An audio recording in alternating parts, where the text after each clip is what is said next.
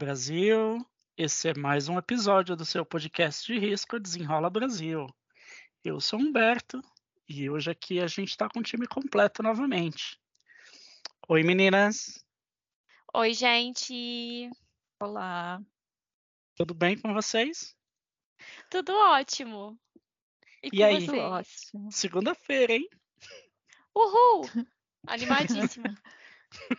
Isso aí, semana pela gente, frente. A gente está gravando hoje aqui numa segunda-feira, né, para variar, e, é. e, a gente está super empolgado aí pela semana, cheio de desafios, bastante é coisa acontecendo, aí. né, meninas? Bastante coisa acontecendo. É a gente vai aí. ter visitinha no office essa semana. Visita ilustre. top. Mas isso é um assunto. É, isso é um assunto para uma próxima oportunidade. Né? Hoje a gente vai falar de um assunto aqui que a gente já abordou anteriormente, é, que foram organizações criminosas. Hoje a gente vai dar um pouquinho mais de foco né, às ramificações, digamos assim, as conexões que essas organizações brasileiras têm nessas parcerias com organizações criminosas do exterior. Né? E aí a gente vai trazer um pouquinho mais de detalhe aqui. Uh, obviamente que a gente uh, não poderia ser diferente, a gente vai dar um pouquinho mais de foco na maior organização criminosa da América Latina, né, que é o, o PCC, o primeiro comando da capital. É, mas a gente pode começar aí falando uh, uh, do que está acontecendo aqui no cenário sul-americano, né, especificamente. Karina, o que, que você tem aí para nós? Sim, então é isso aí. Vamos falar sobre facções hoje, né? Como o Humberto falou, e como todos nós sabemos, o Brasil tem uma importância enorme no cenário das facções criminosas na América Latina, né? É um país grande, que não um, é um dos maiores produtores, né, como o Peru, a Bolívia ou a Colômbia, mas que oferece uma grande oportunidade, né, para as facções por ter uma demanda muito grande de consumidores e também por ser considerado um trânsito de drogas, né, muito importante, não só pelo tamanho do país, mas pelos acessos pluviais e aéreos, que são muitos, né, não só em número, mas também são muito desenvolvidos. Então, hoje eu queria falar sobre o cenário de algumas facções, né, que atuam em território brasileiro, e são várias eu vou deixar algumas para a Laura e para o Humberto também. Um, Por favor. É, elas são várias, mas hoje eu vou falar rapidamente sobre duas que estão uh, baseadas na América Latina. E a ligação dessas facções acontece principalmente nas fronteiras, gente, uh, de alguns estados específicos, né, do Brasil, e elas se juntam com outras facções uh, que são brasileiras, como, por exemplo, o, o, primeiro comando da capital, que é o famoso PCC, a família do Norte, o Comando Vermelho. Então, assim, depende das regiões, né? Por causa do tamanho do Brasil, então vai ter uma dominância maior no sul ou no norte e tudo mais.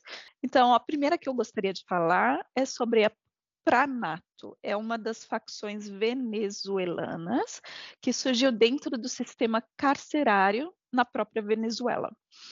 Um, mas eles também atuam fora das prisões, não somente nas prisões, e estão ligados ao tráfico de drogas, de armas, extorsões, assassinatos e ao esquema de tráfico de pessoas para imigração ilegal.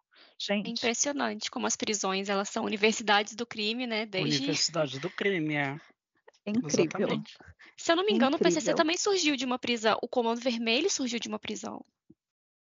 É, eu acho que você tá certa. É, tá Quase certa, todas sim. elas, né? Porque os caras estão tudo junto é. lá o dia inteiro, sem fazer nada. Exatamente. Vamos exatamente. fazer aqui uma organização criminosa, galera. É. Até esse, esse, fato de serem muitos criminosos na mesma prisão, eu estava fazendo uma pesquisa e um, existe um fato, um, um, número que fala que as prisões mexicanas já chegaram a 400% de excesso. Meu de, Deus. De presos. Imagina como você consegue é. controlar um lugar desse. Impossível. Mas tudo bem. Vamos voltar Tem, inclusive, a Inclusive um, um ah. show, é uma série, é, já pulando aqui a dica cultural, ah. que é sempre no final, que é aquele eh, seriado Férias na Prisão. Não sei se vocês já viram, que é horrível, que mostra o cara entrevistando prisioneiros e tudo mais em várias prisões. Do assisti. mundo, não é? Isso, é. exatamente. Ah, eu já é. vi. É, é super interessante. É, é, super tenso, mas super é. interessante. Mas vamos voltar à Pranato, que você está falando. Foco, foco. Isso. A presença da Pranato uh, ocorreu em Boa Vista, né, na capital de Roraima, devido ao monitoramento do sistema carcerário do Estado, que aconteceu devido ao massacre de 33 presos na na, né, nessa prisão, né, uh, que é chamada de Penitenciária Agrícola de Monte Cristo em 2017.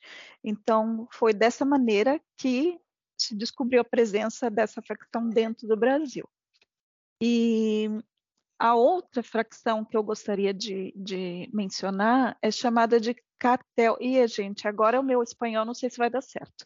Uh, e a Lisco Nueva Generación. Acho que é isso. Se você falar a sigla, é CJNG.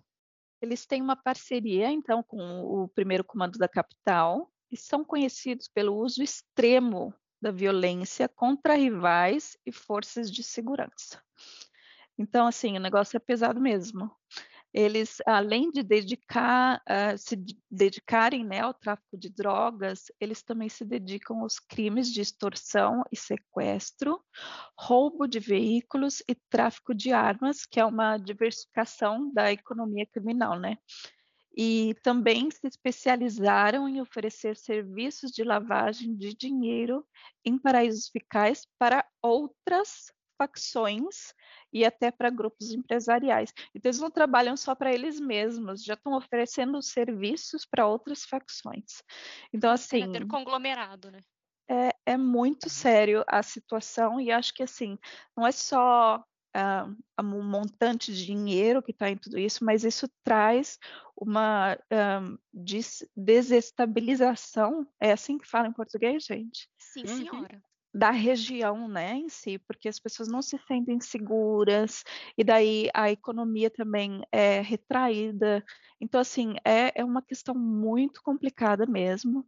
Existem várias outras facções na América Latina, um, na, na América do Norte também e em todo o mundo. Então, assim, tem, temos que ter muito cuidado, temos que ficar de olho, né? E é isso que eu gostaria de, de, de dividir com vocês hoje. Tá certo. Obrigado, Karina. Laura? É, não, eu só ia falar que a gente também tem as, as facções, né, que na Europa e na Ásia. Você quer começar com a Europa?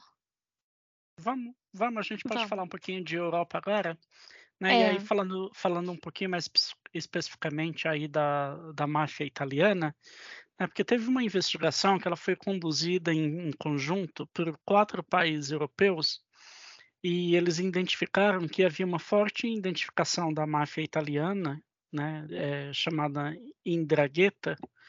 Desculpa o meu italiano aí, gente, é intermediário. É Eu acho que Indragheta não é nem italiano, para te falar a verdade. Eu também acho que não, hein? É. Indragheta, acho que tem que dar entonação, né? Indragheta. Fala com a mão. Com a mão, isso. É. Desculpa, mas meu italiano é upper intermediate. Vai melhorar. E é, foi identificado que havia uma forte conexão dessa máfia com, com o PCC. Tá, e aí o que, que acontece? A, a, a, a, organização criminosa italiana, juntamente com o PCC, eles negociaram é, termos né, de exportação é, da maior parte da cocaína que sai da América do Sul, né, com destino à Europa. Então, nos últimos dois anos, é, duas toneladas de cocaína né, saíram do Brasil com destino à Europa através de portos brasileiros. Tá? E aí os portos mais utilizados pelos criminosos são o Porto de Santos, né, que é o maior porto do Brasil, né, o Porto do Rio de Janeiro, de Salvador e Santa Catarina. E aí se observa que são é, vários portos estratégicos, né? Temos aí o, é, os maiores portos na região sudeste, né? Que é São Paulo e Rio, um na região nordeste e um no sul. Né? Até é, talvez para facilitar aí a, o transporte da droga, né, e descentralizar é bem também. né? Uhum. Sim. Uh, inclusive o chefão é, dessa máfia italiana e, seus, e seu assistente é, já estiveram em São Paulo duas vezes, né, para cuidar pessoalmente da, das negociações com os fornecedores, né, é, se é que a gente pode colocar assim, e também a respeito dos trâmites para o envio da droga para a Europa. Né? E aí ele possui até uma loja de fachada em São Paulo, né, que comercializa toalhas, assim, ah, muito aleatórias. Demais. Né, tem uma loja de toalhas em São Paulo, mas é de fachada, né, com certeza para lavar o dinheiro do tráfico. Né, e a polícia, né, a Polícia Federal do Brasil, ela já tem ciência do envolvimento dessa facção criminosa é, com o PCC. Inclusive, em julho do, desse ano, foi deflagrada uma operação da Polícia Federal nos portos que eu, que eu mencionei anteriormente, né? Uh, e foi apreendido aí cargas de drogas uh, avaliadas em um bilhão de reais. É muito Nossa. Grana, hein, gente? É. Mas eu acho que não é, para o mundo do crime organizado, não é nada. É, é, o, é o, dinheiro, é o dinheiro da pinga, gente. É verdade. É muito dinheiro envolvido, né? Trangueta, né? Que é, é, se eu não me engano, acho que é a maior, mais perigosa é, máfia da Itália atualmente. Sim. Não é a Drangheta que tem o PIB que, que, é, que o, o comércio de cocaína é maior do que o PIB da Itália? Ai, agora não sei. Ah, eu vou, eu vou dar uma olhada, eu volto no episódio que vem com essa confirmação. Porque. Eu vou, vou perguntar para Alexa, agora. já volto, só um minuto. Ah. então vamos voltar aqui, gente, só para concluir. É, quando a gente fala aí da droga exportada para a Europa, né, o maior porto de entrada lá é Portugal. Né? Então, o que, que acontece? É, além do transporte marítimo, né, é, o PCC também exporta droga através dos aeroportos, né, os grandes aeroportos do Brasil. Então, a gente fala aí de, é, obviamente, o, o, maior porto de saída é o aeroporto de, de Guarulhos, né? E aí, o que, que, o que, que acontece? Os membros do PCC, do PCC, eles recrutam os funcionários dos aeroportos, né, que trabalham nas áreas restritas. A gente viu aí o caso recente das duas moças, né, que tiveram as etiquetas trocadas e tal. Mas Tem, recentemente também. Alguns casos recentes, né? É, alguns casos alguns. recentes. Não foram, não foi um só, não. Né? Então, os criminosos eles recrutam né, essas pessoas que trabalham nas áreas restritas do aeroporto, principalmente lidando com, uh, com as bagagens, né, com as malas, né, e eles oferecem dinheiro é, já foi levantado aqui que a quantidade oferecida de dinheiro às vezes é maior, é o equivalente ou maior a um ano de salário da pessoa trabalhando né, no aeroporto. Gente, eu tenho absurdo. esse número. Você tem? Fala para nós. Tenho. É, teve um, uma das pessoas que foi sentenciada recentemente por, é, por envolvimento nesses casos de troca de etiqueta em bagagem, ele recebia 100 mil por cada envio. Gente, 100 mil reais. Na casa dele foi apreendido 94 mil reais em espécie. É gente, é muito que dinheiro. loucura. É, é muita, é muita grana, coisa. Gente. Imagina. Continua. É. Bom, então vamos lá que tem mais, né? Hum. Então o que, que acontece? É, eles também é, recrutam né, é, na Europa. Né? Mesmo esquema, pessoas que trabalham em área restrita, né, no aeroporto, lidando com as malas, então, o que acontece? Os funcionários do Brasil, eles, ao receberem uh, as malas, eles retiram as etiquetas né, das malas legítimas, que já foram fiscalizadas, né, anexam a etiqueta nas malas com cocaína, né, e a mala é despachada normalmente e vai para a Europa. E aí eles mandam foto da mala, né, que está a droga, para as pessoas que, tão, que trabalham lá no aeroporto da Europa, né, de Portugal. Então, quando o, o avião desembarca lá, os funcionários eles já sabem qual, quais malas pegar. Então, eles pegam as malas, né, levam para uma área restrita do aeroporto, né, para fugir da fiscalização e, obviamente, de outros funcionários que atuam legalmente no aeroporto, né, que não estão, que não são parte do esquema. E aí, uma vez que que está tudo tranquilo, que que está livre, uh, essa essa mala uh, cheia de cocaína ela é transportada via terrestre, né, para dentro da Europa inteira. E é Gente, assim que, que novela! É. novela? E é assim que eles atuam. É. Teve um, teve um caso ah, no aeroporto de Guarulhos também, que um funcionário frustrou um esquema de envio de cocaína e no dia seguinte ele foi assassinado. Hum, olha aí. Yeah. Não, ah. pode, não pode brincar com essas coisas, não. Não. Ah. Não pode. É, então, é, continuando ainda na, na Europa, eu queria trazer um grupo que eu achei um tanto curioso, mas que também atua na América do Sul, que é a máfia albanesa. A máfia albanesa, ela não atua somente no Brasil, ela tem uma atuação um pouco mais ampla na América do Sul inteira. E ela estendeu essa atuação para cá como uma maneira de se financiar. Eles compram cocaína barata aqui na América do Sul e fazem um lucro que eu vou chamar de espetacular na Europa. É, eles colocam, colocando em números para vocês terem uma noção, a droga que custa o equivalente a 1.300 dólares em Lima, no Peru, atinge o valor de 40 mil dólares quando chega na Europa. É espetacular, não é? É, pois é. Demais. Agora, é, uma pergunta que muita gente deve estar tá se fazendo é por que a máfia albanesa, né? Como assim? Que, que coisa aleatória. Exatamente. Que a máfia italiana... perguntar isso agora. Da onde a você tirou italiana... essa? A máfia italiana, querendo ou não, ela é famosa, tá em filme, Poderoso Chefão e tudo mais. E a máfia albanesa? É, a Albânia, ela é um país que fica localizado na região dos Balcãs, e ela, esse país ele sempre foi, historicamente, o corredor comercial entre a Europa e a Ásia. Ou seja, a cadeia logística para fins é, legais já está montada, né? Então, o, o crime ele só se utiliza dela.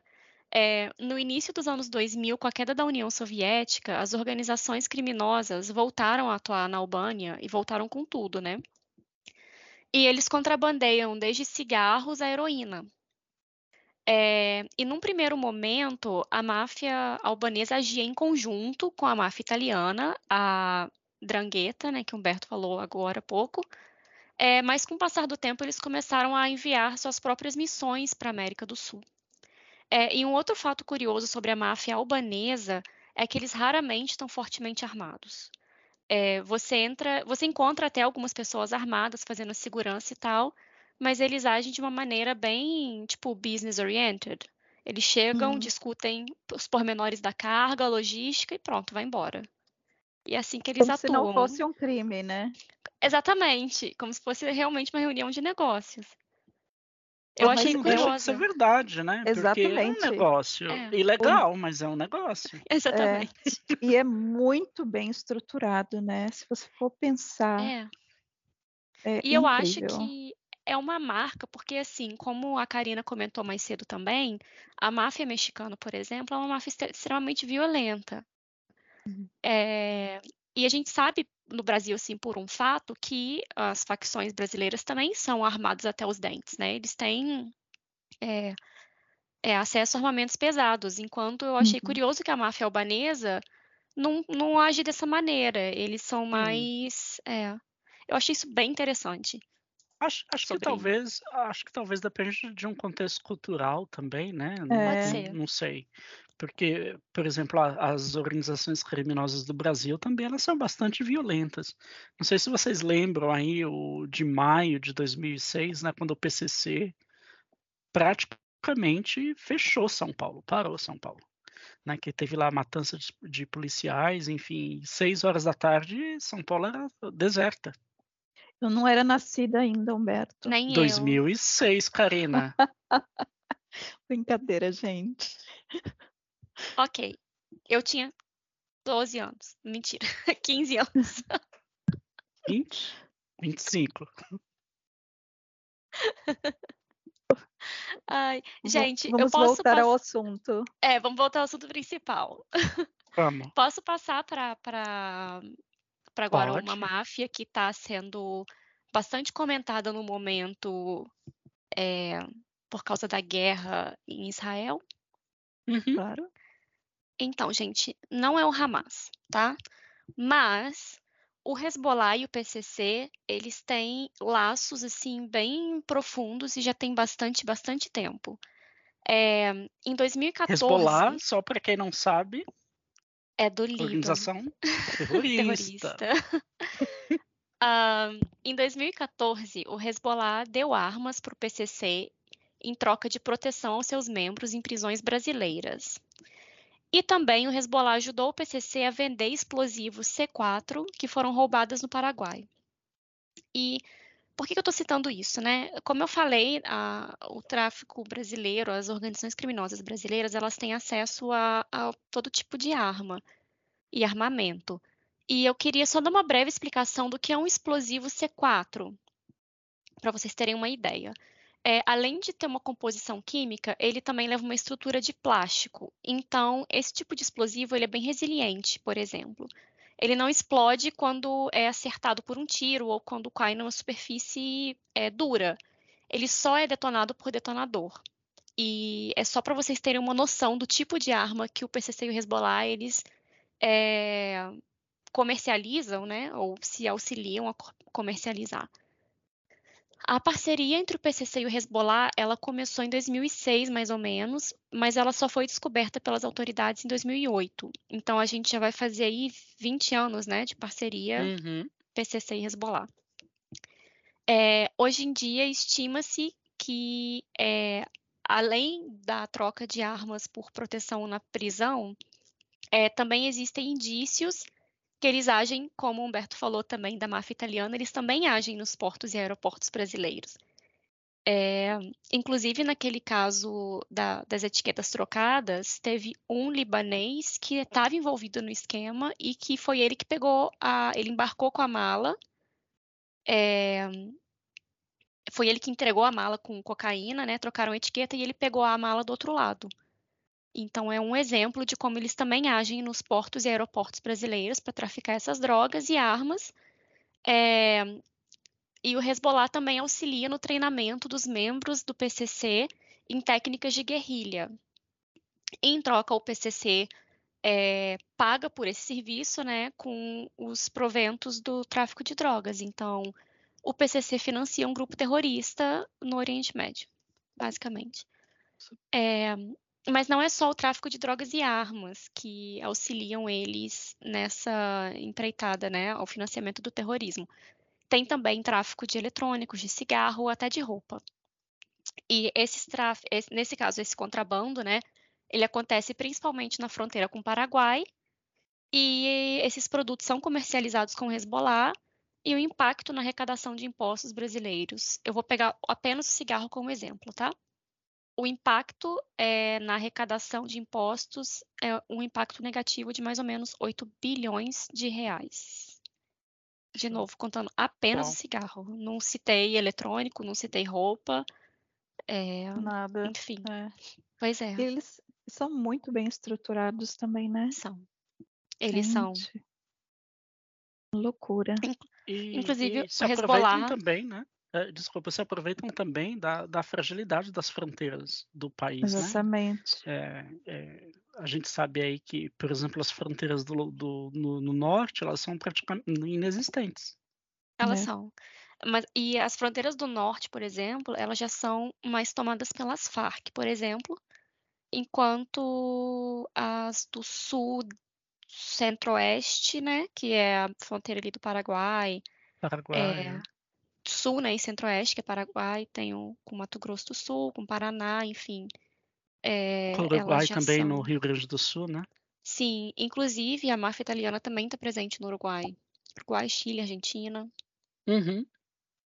É, ah, uma é... pequena aula de geografia nós tivemos agora. a geografia do crime.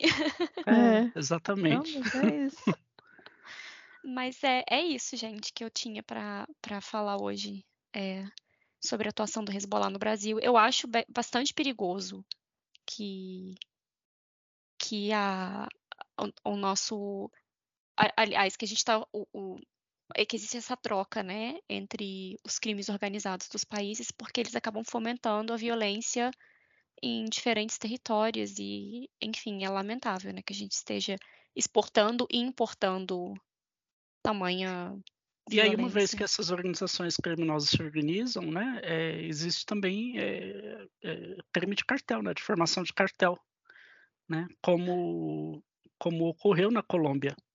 Inclusive, eu não sei se vocês sabem, mas o PCC ele foi sancionado pela OFAC, OFAC, né, que é a lista de sanções dos Estados Unidos, por causa do tráfico de cocaína. Sim. Se eu não me é. engano, entrou na lista das sanções recentemente, que estava na, na, na, Acho que até no portal da, do G1 que eu vi Foi, esses dias. é, não faz muito tempo, não. É. Tem algumas e... organizações criminosas que são sancionadas. Que são. É. É, inclusive estava até hoje na news também no jornal, né, que o até por conta do, do que tem acontecido muito nos aeroportos brasileiros, né, a Força Nacional vai agir né, para coibir esse tipo de crime, pelo menos até maio de 2024, que foi um decreto aí sancionado pelo presidente Lula. É, é vamos ver se ajuda. É, eu acho que o trabalho é muito maior do que esse período, mas vamos crer é. que alguma coisa vai melhorar, né? Eu fico desesperada, gente, quando eu viajo de avião. eu sou Ai. a paranoia em pessoa. Você acha que vão trocar sua etiqueta? Ah, eu acho. Eu acho que vão trocar minha etiqueta, vão trocar minha mala. Eu agarro minhas Ela dorme coisas, abraçada com a mala. Fico. Se eu pudesse, eu gemava a mala em mim. É, é uma coisa séria, né? É uma coisa muito é, séria. gente, imagina. Como, como que você pode provar sua inocência depois de um fato desse? Tudo que você tem que passar depois disso. Não é gente, fácil, olha, quando forem viajar, colhem etiqueta na mala de vocês inteira. Compra uma mala do Romero Brito, sabe? Uma coisa assim bem chamativa. Tira foto da mala aberta, da mala fechada, da, com a etiqueta. Você segura na mala, você segura na etiqueta. Tira foto de tudo. Porque Eu se alguma coisa acontecer, também. você tem prova e a mala chamativa é mais difícil de ser trocada, né? Então, eu tiro foto, mala marrom uma... não tá com nada. Eu tiro foto, coloco o Apple Tag dentro da mala. Apple Tag é. também dentro da mala, importante. É, é. importante. É, embrulho a mala com plástico também, sabe? Aqueles e, plásticos e tem do que ser com Exatamente, é isso que eu falar. Tem que ser o plástico do aeroporto. Nada de comprar plástico filme e embalar a mala em casa. Não funciona não, dessa maneira. Não funciona, não. Do aeroporto. Ah. Que é aquele plástico é. que assim gruda na mala. Que, nossa, é, para você tirar. E sem contar que aquele plástico do aeroporto, eles pegam é, o seu nome e tudo mais, então tem um registro daquele Sim. que você embalou. Então, é gente, é, parece que é um bom dinheiro que você vai pagar para fazer isso, mas é um investimento em segurança. Não encara como uma despesa. É a única coisa é que, é, pelo menos da última vez, eu não sei quanto custa agora. Acho que no Brasil custava 100 reais para embalar uma mala. Eu embalei é por 150. Gente. Pode parcelar?